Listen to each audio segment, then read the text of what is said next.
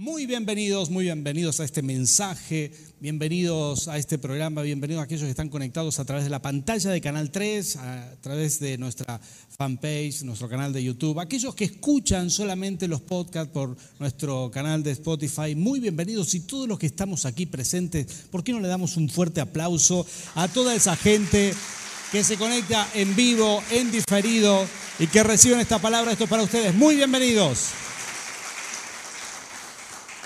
Y estamos aquí para compartir la palabra del Señor y seguimos con esta serie que se llama Cultura de Plenitud. Esta es la cultura del reino, sí, a esto nos referimos con la cultura de plenitud, pero como aprovechamos el marketing, que nuestra iglesia se llama Plenitud de Vida, entonces le ponemos plenitud eh, a esta serie. Y cultura de plenitud tiene que ver con, con comparar la cultura en la que hemos nacido para poder distinguirla de la cultura del reino que es la que estamos viviendo, ¿sí? Esta cultura preciosa, esta nueva vida que Dios nos ha regalado. Me encanta ver esta felicidad de la gente que se bautiza, cuando uno le pregunta, ¿has recibido al Señor Jesús? Ese sí tan fuerte de corazón, sentido, esas expresiones de fe, los testimonios. Esto es maravilloso porque cuando uno entra al reino del Señor, lo que siente es ese gozo, esa alegría de que algo bueno se viene a nuestras vidas y esto es lo que sucede, que el Señor empieza a caminar con nosotros y lo cambia todo para la gloria del Rey. ¿sí?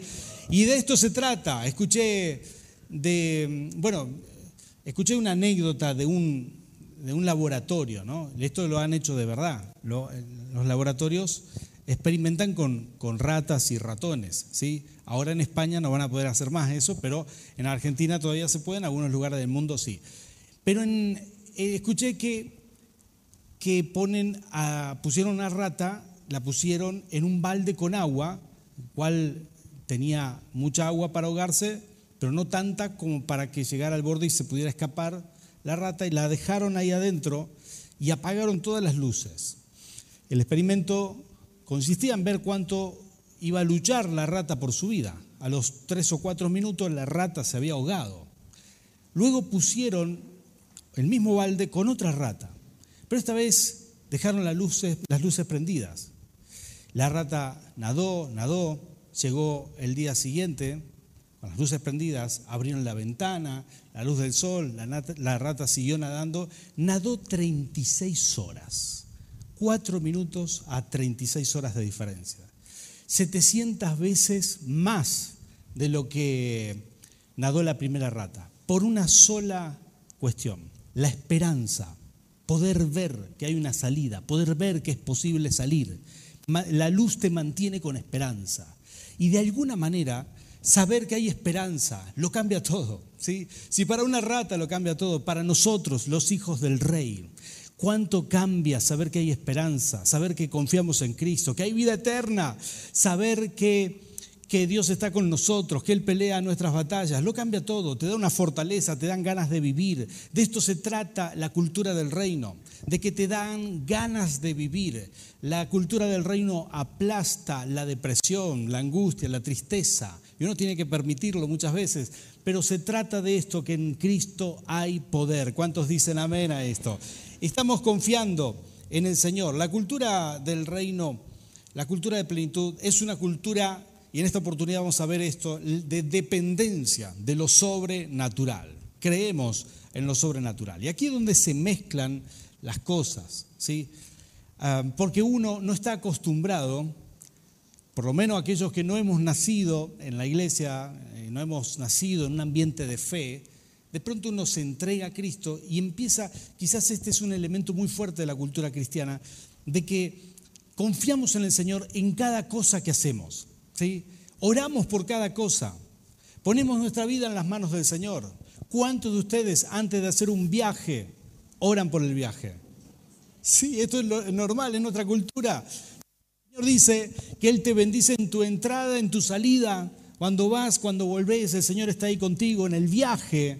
Sí, hay quienes hacen esas oraciones raras, Señor, acampa alrededor nuestro en este viaje. ¿Cómo harían, cómo harían los ángeles para acampar alrededor durante el viaje? No sé, pero, Pero, eh, pero la cuestión es que la cobertura de Dios está y funciona. Y hemos escuchado testimonios, generalmente tenemos esta costumbre, los que mandan un WhatsApp y dicen salimos de viaje, el grupo de, intercesor, de intercesores oran por ellos.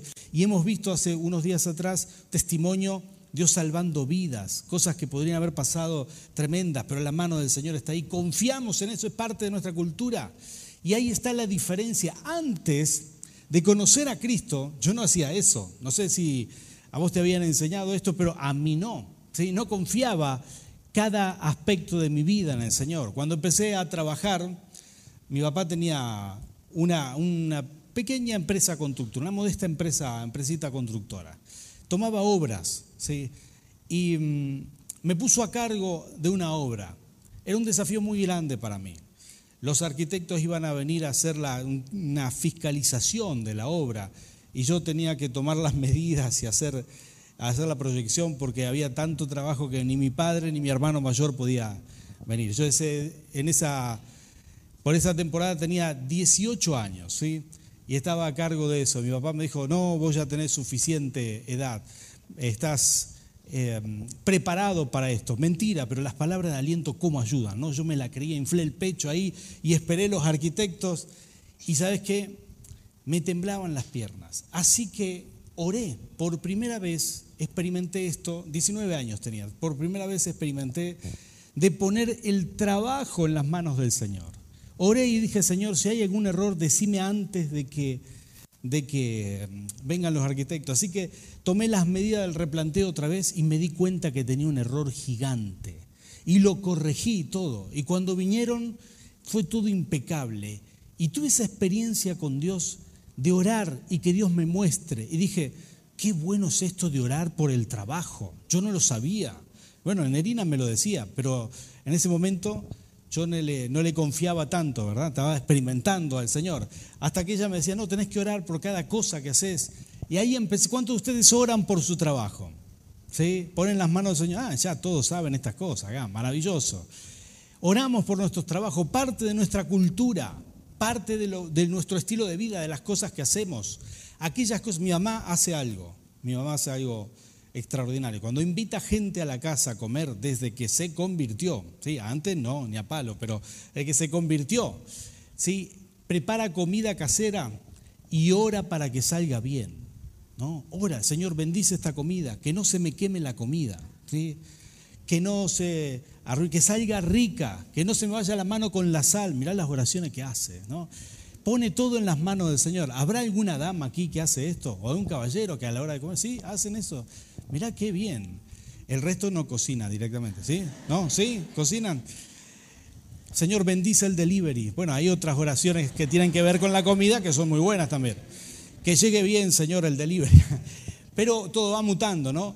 Pero esto de que aprendemos a confiar en el Señor en cada área y lo sobrenatural se hace una dependencia.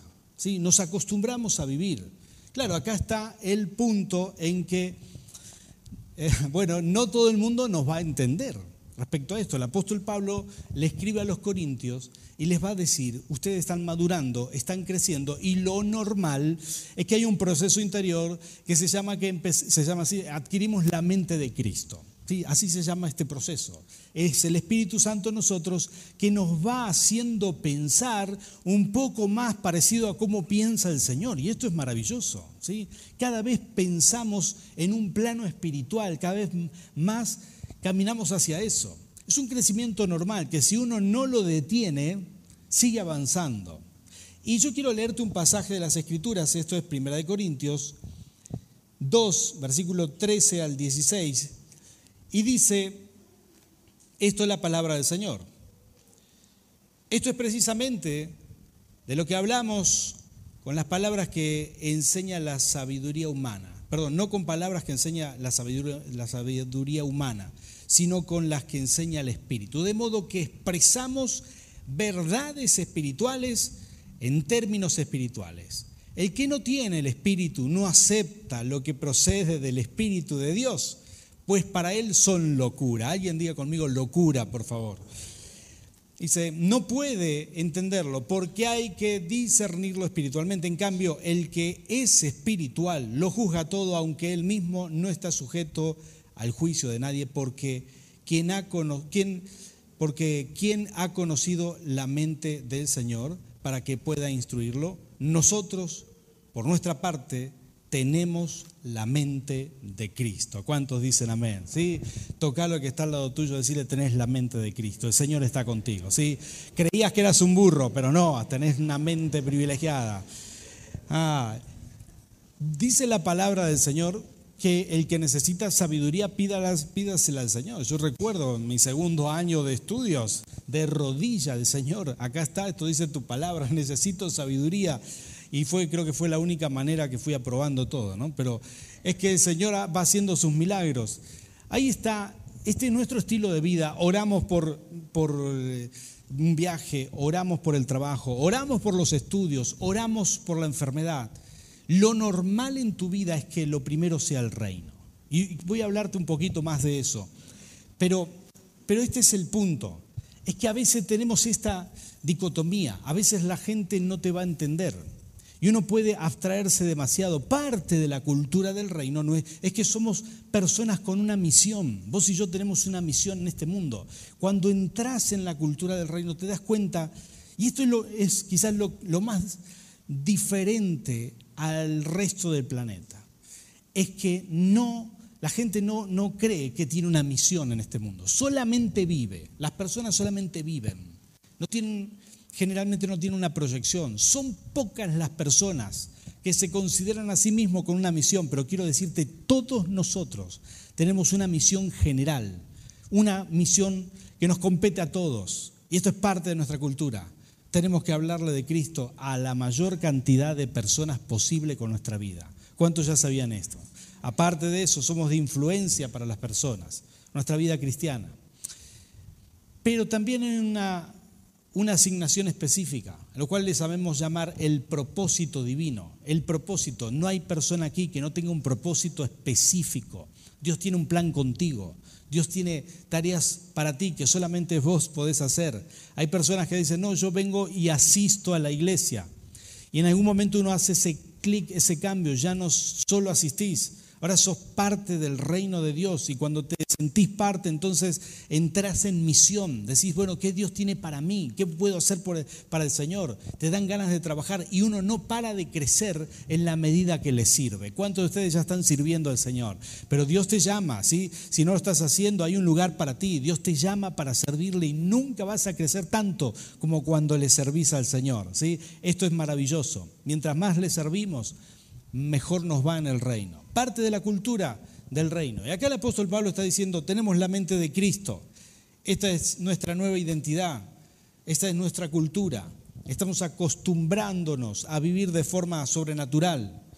Y acá hay un punto muy interesante. Voy a mostrarte quizás tres elementos para comparar, para que podamos chequear si estamos viviendo correctamente en la cultura del reino en cuanto al plano sobrenatural. La primera cosa que quiero decirte es que hablamos fe y medimos nuestras palabras hasta donde las personas que no tienen fe las puedan recibir.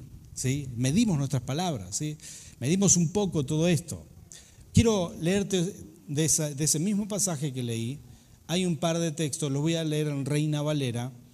Dice porque, bueno, esto es 1 Corintios 2, 14 y 15, lo voy a leer en la, en la versión Reina Valera. Dice, porque el hombre natural, ¿sí? así lo describe Reina Valera, y, en la otra versión decía el hombre que no tiene fe. Pero el hombre natural es esa persona que aún no conoce a Dios. Está así natural como vino a este mundo. Todavía no tiene el Espíritu Santo. Y dice, el hombre natural no percibe las cosas que son del Espíritu de Dios, porque para él son locura, locura, locura. Para las personas que no conocen al Señor. Y esto me pasaba a mí cuando no conocía al Señor. Pensar que iba a orar por un viaje, pensar que iba a orar por un trabajo, lo consideraba demasiado abstracto, demasiado místico, ¿sí? Era demasiado. ¿No te ha pasado esto antes de conocer a Cristo? ¿Cómo voy a orar por estas cosas? Orar por un por un examen. Si le hubiera dicho a mi papá, papá, orá por, por mi examen, me hubiera dicho, atorrante, ponete a estudiar, ¿qué te pasa? Ahora mis hijos me piden oración por todos los exámenes de toda la vida y con gusto oro por ellos, ¿sí? Aparte estudian, obviamente, pero, pero es que era otra cultura, teníamos otra, otra manera de vivir. Para, para el que no conoce estas cosas, es una locura.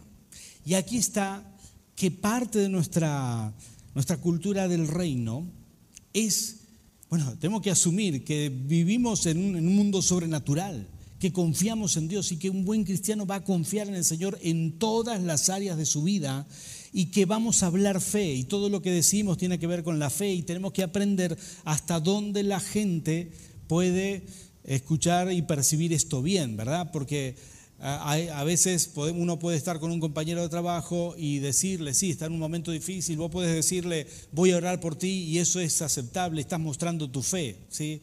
Pero se rompe una máquina en tu trabajo, si estás trabajando con máquina, decís, no, déjame a mí, yo voy a orar por la máquina. Ah, y ahí te dicen, no, este tipo está para el manicomio, ¿verdad? ¿Sí? Entonces uno tiene que, tiene que, aunque vos tengas fe para esto, ¿sí? yo sé de muchos que oran por el auto cuando se rompe o oran por el auto cuando no tiene nafta, ¿sí?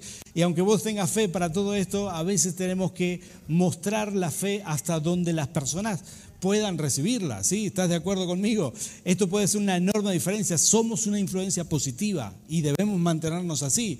Y es que, es que a esto nos llama el Señor, a saber y a entender. Y el apóstol Pablo se los explica a los corintios. Le dice, para el resto que no conoce lo que el Espíritu Santo está haciendo en la iglesia, para el resto es locura.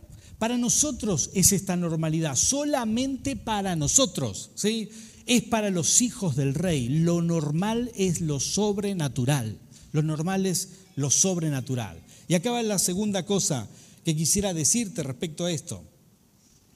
Es que los hijos de Dios priorizan el reino. Nosotros priorizamos el reino. Le damos prioridad absoluta. La palabra dice, Mateo 6, 36, buscad primero, ¿qué cosa? El reino de Dios y su justicia, no se olviden de esa parte. Y todo lo demás, ¿qué pasa con lo demás? Todo lo demás será añadido. Los hijos del rey somos esos que a la hora que un día cargado de actividades. ¿Te ha pasado esto? Tener un día con una agenda completa, tenés mucho trabajo, muchas cosas para hacer, esos días estresantes. Te bendigo para que no tengas tanto de esos días, un poquito nomás, ¿sí?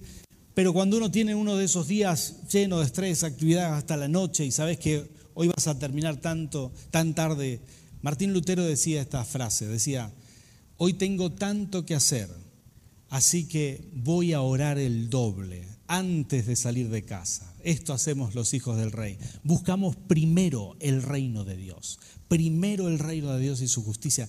Confiamos en el reino, confiamos en los recursos espirituales. Es parte de la cultura. Recuerdo que estaba en, creo que, primer año, segundo año del seminario. Años donde Dios estaba trabajando conmigo, ¿sí? ¿Alguien siente que Dios está trabajando un poco con, él o ella, está pidiéndote que cambie algo en ti, moldeando algo, algo en tu vida, quizás trabajando en algún área. La verdad que Dios estaba trabajando en un área en mi vida, en el área financiera. Yo sabía que Dios esperaba que yo confiara más en Él, pero yo todavía estaba en esta transición de que me encantaba hacer todo por mi cuenta y, hacer las cosas, valerme por mí mismo, eso había aprendido, valerme por mis recursos y por mí. No sé si esto tiene sentido para ti, pero a lo mejor te pasan cosas así. A veces luchamos, queremos ser autónomos, absolutos, y que entiendo yo que no está mal, pero hay un punto donde Dios dice, quiero que esto confíes en mí. Y cuando Dios quiere que confíes en ti, en Él, en Él, en algo, entonces se te cierra todo hasta que lo busques. Es un momento de trato con Dios. ¿Te ha pasado esto? Bueno, a mí me ha pasado en el seminario específicamente. Se cerraron todas las puertas, no tenía trabajo. Y oraba, y, pero mi corazón no cambiaba. Entonces recuerdo que en esos días, creo que Manuel y Nico eran muy chiquitos, ¿sí? era, era bebé, Nicolás, y Emanuel tenía un año y medio por ahí, un año y ocho meses, y Nico era un bebé pequeño. Y recuerdo que le dije, Nerina, no sé si, no sé cómo hacer. Tengo ganas de trabajar, tengo mucha fuerza para hacer cosas, pero no hay trabajo, no puedo trabajar. No hay, no hay, nadie me toma. Así que eh, lo que decidí, estaban trabajando en la iglesia que nos congregábamos, teníamos muy pocos recursos, yo tenía dos bebés y decidí ir a trabajar a la iglesia y servirle al Señor. Le dije, Neri, vamos a hacer esto. Para mí era algo que nunca había hecho. ¿sí? Estaba rompiendo algo en mí. Dije, Señor, voy a confiar en ti, pues estoy tocando fondo. Y por más que me esfuerce, ya sé que no voy a llegar. ¿Te ha pasado alguna vez, tuviste esta sensación? Yo dije, sé que no voy a llegar en mi fuerza. Así que fuimos con Nerina al templo, estaban pintando, arreglando, como yo sabía un poco de esas cosas que, que estaban haciendo. Ahí me colgué con los muchachos a trabajar, compartimos esos días con el pastor, tres días, ¿sí? Como no tenía dinero no podía dar mi diezmo, así que trabajé tres días, que es el 10% del mes, para ofrendar al Señor. Así que trabajé muchísimo, me esforcé, y también mi mente se despejó de los problemas y todos los días iba y oraba y oraba con los hermanos mientras estaban trabajando ahí. Se trabajó bastante esos días en el templo. Al cuarto día se abrieron las puertas, se desató una bendición increíble. Nunca más tuve problemas de trabajo. Fueron, fue un momento donde Dios trabajaba conmigo. Pero aprendí esta lección, que siempre que uno busca primero al rey, Mira, yo no sé qué cosas te puede pedir el Señor, pero sé que me pedía a mí. Y sé en qué áreas Dios trabajaba conmigo. Y cuando Dios te está tratando, lo mejor que puedes hacer es correr a los pies de Cristo y decir, Señor, yo quiero más de ti, busco primero tu reino, primero tu reino, todo lo demás será añadido.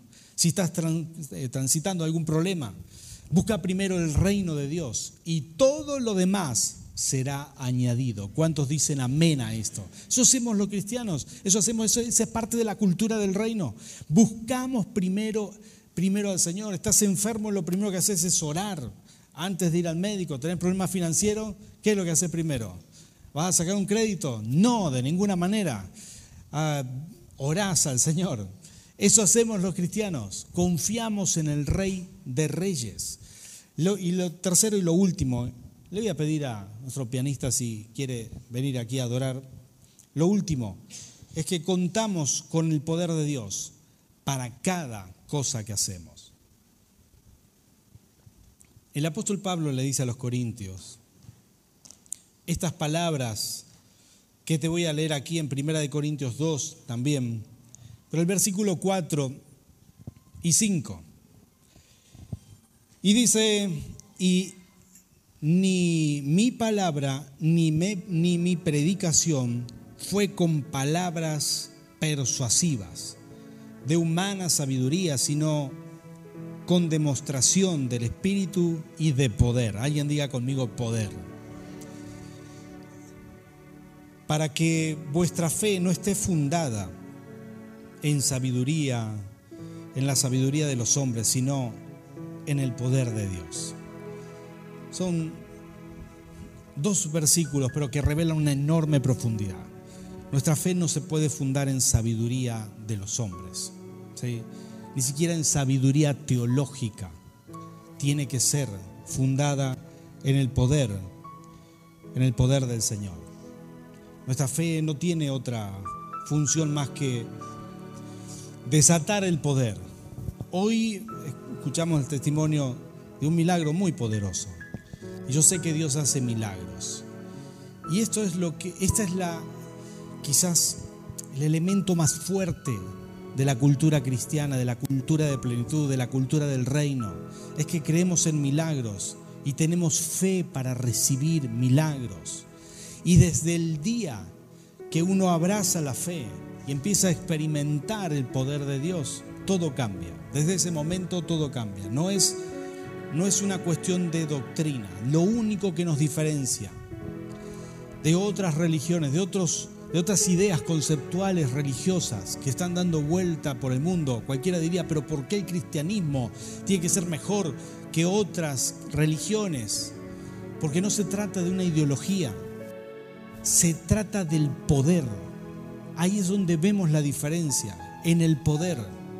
Los que confiamos en el Señor hemos experimentado que imponemos las manos y la gente se sana. Hemos experimentado que imponemos las manos, la gente se libera, se rompen ataduras. Me encanta esto. Estuve charlando con personas que vienen a nuestra iglesia. Un año después de... Los visité el año pasado, ¿sí? Y, eh, y ahora los, los visité otra vez. Y me dijeron, que yo hice una oración, obviamente que ni me acuerdo qué oración hice. Y dice, desde que pastor usted hizo esa oración, las cosas cambiaron, las bendiciones llegaron al hogar, la presencia de Dios es tangible. Claro, había opresión en el hogar y sobre todo afectaba en el área financiera. Y es que es el poder, eso es lo que nos diferencia. ¿Cuántos de los que están aquí han experimentado el poder del Señor en sus vidas? haciendo milagros de cualquier tipo, ¿sí? Y de, esto se trata, de que es el poder de Dios lo que hace la diferencia, no es otra cosa. Y como hoy es un día especial donde nos gusta orar por milagros con los pastores del equipo, hoy vamos a orar específicamente por milagros. Y yo quiero que todos aquí, por favor, me ayuden, vamos a orar juntos y si se ponen de pie, vamos a hacer una oración porque quizás hay gente que está escuchando este mensaje, esta palabra, recibiéndola aquí en nuestro canal local. Sé de esta preciosa gente que está escuchando nuestros mensajes desde una cárcel. Esos, ese grupo de personas que pertenece ya a nuestra iglesia, le mandamos un cariño muy grande y los bendecimos en el nombre del Señor. ¿Cuántos de los que están aquí creen en segundas oportunidades en el reino. Sí, Señor, en Cristo todo es posible. Y creemos en eso, así que los bendecimos. Y toda la gente que está conectada y necesita un milagro del Señor. He escuchado muchas veces personas que reciben ministración a través de, de internet. Están ahí del otro lado y están con fe. Esa es la diferencia. Así que, por favor, vamos a orar todos juntos y nos acompañan a hacer esta oración. Padre Santo, Señor, queremos interceder por cada persona que está conectada y aún por los presentes aquí. Señor, para que tú desates milagros. En esto creemos. Esta es parte de nuestra cultura. No solamente oramos antes de comer, antes de viajar o por nuestros trabajos. También venimos a tus pies cuando tenemos necesidad de ti. Señor, y si hay alguien aquí si hay alguien aquí, Señor, en tu nombre, que tiene una necesidad de ser sano, ahora, Padre, pedimos, Espíritu Santo, derrama unción de sanidad en este lugar ahí del otro lado de la pantalla, para aquel que tenga la fe, que le crea al Señor. Espíritu Santo, muévete con poder, sana, sana, sana, Señor, en el nombre de Jesús. ¿Hay alguien aquí que considera que está bajo el efecto de maldiciones, que su vida está trabada por maldiciones. Por favor, todo el mundo cierre sus ojos. Solo esas personas levanten su mano. Quiero orar por ti y si hay alguien del otro lado de la pantalla, vamos a orar, Señor, en tu nombre, Rey de Reyes. Señor, en tu nombre, esas personas que tienen sus manos levantadas, ahora Padre, en el nombre de Cristo, se rompen maldiciones es por tu poder, Señor. Se rompen maldiciones ahora, Señor. Los que están presentes, los que están en línea, Padre, los bendecimos. Y en el nombre de Jesús se rompen maldiciones. Hay personas, Señor, que han deseado una segunda oportunidad en esta vida. Personas que han cometido errores y están arrepentidos, Señor. Del otro lado de la pantalla, pero también aquí presentes. Señor, yo te pido en el nombre de Jesús abre una puerta para segundas oportunidades. Abre una puerta ahora, Rey, en el nombre de Jesús. Bendice a tu pueblo. Bendice a tu pueblo, Señor, en, en el nombre de Jesús. Señor, yo percibo aquí mismo personas con angustia y tristeza, pero tú nos ministras y arrancas toda aflicción para convertirlo en fe. Tenemos esperanza, creemos en ti y te damos gracias. Señor, en el nombre del Padre, del Hijo y del Espíritu Santo. Amén.